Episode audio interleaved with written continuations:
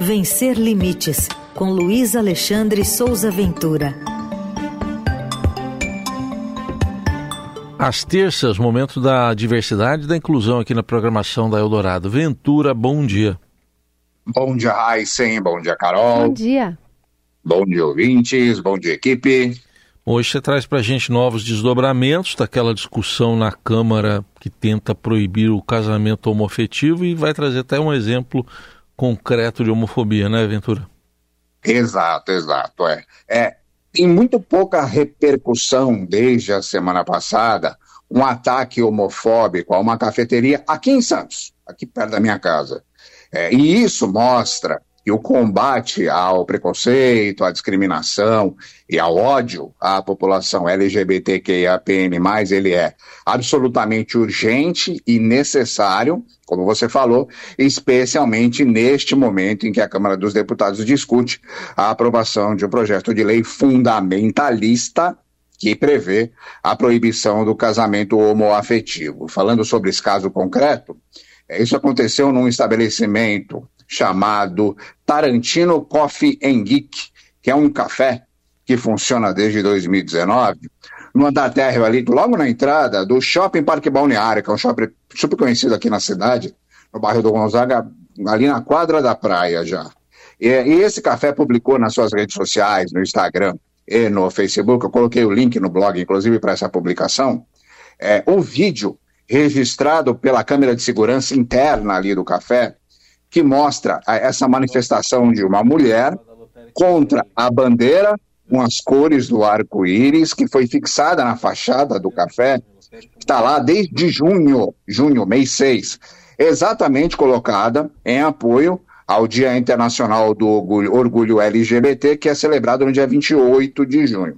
A gente tem o áudio que foi registrado, que também está nesse vídeo. Vamos ouvir, por favor. Ó, oh, quem lacra não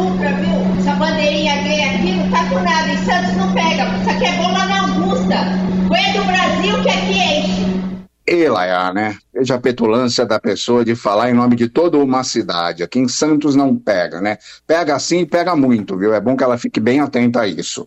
É, essa gravação, ela foi feita umas 4h15 da tarde da segunda-feira, segunda-feira da semana passada, dia 18 de setembro.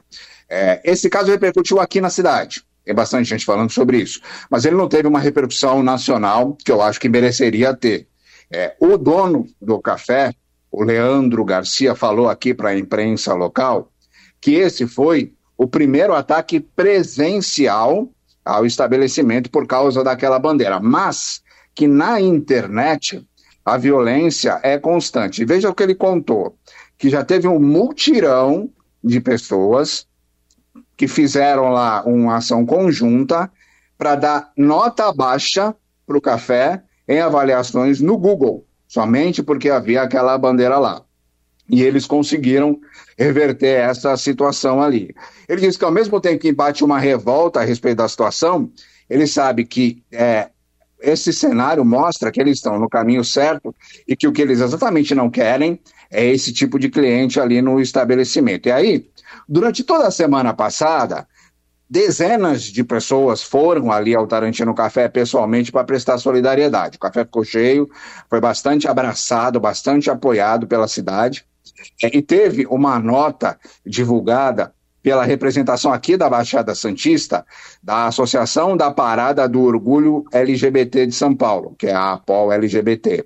É, eles dizem várias coisas nessa nota frente à intolerância. Eu vou ler só um trechinho. Abre aspas. Nossas bandeiras representam a nossa diversidade. E a bandeira do Brasil igualmente nos representa. Veja só, a bandeira do Brasil igualmente nos representa.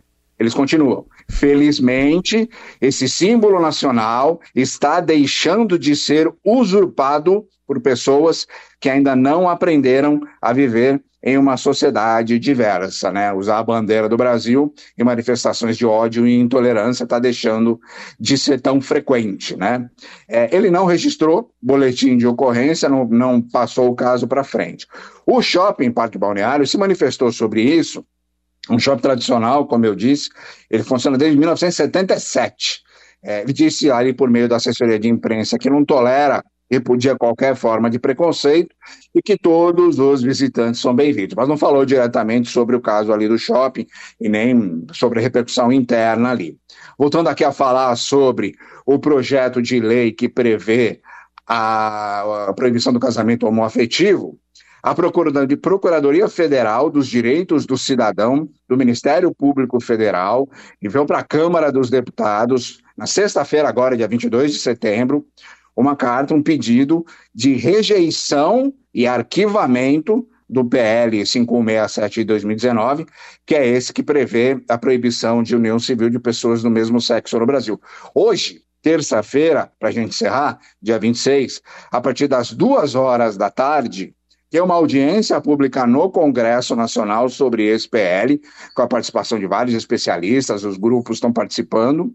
E amanhã, quarta-feira, dia 27, às 10 da manhã, vai ser retomada a sessão deliberativa que foi adiada na semana passada da Comissão de Previdência, Assistência Social, Infância, Adolescência e Família da Câmara dos Deputados para avaliar a votação desse projeto para ver se ele avança ou se ele vai ser definitivamente enterrado.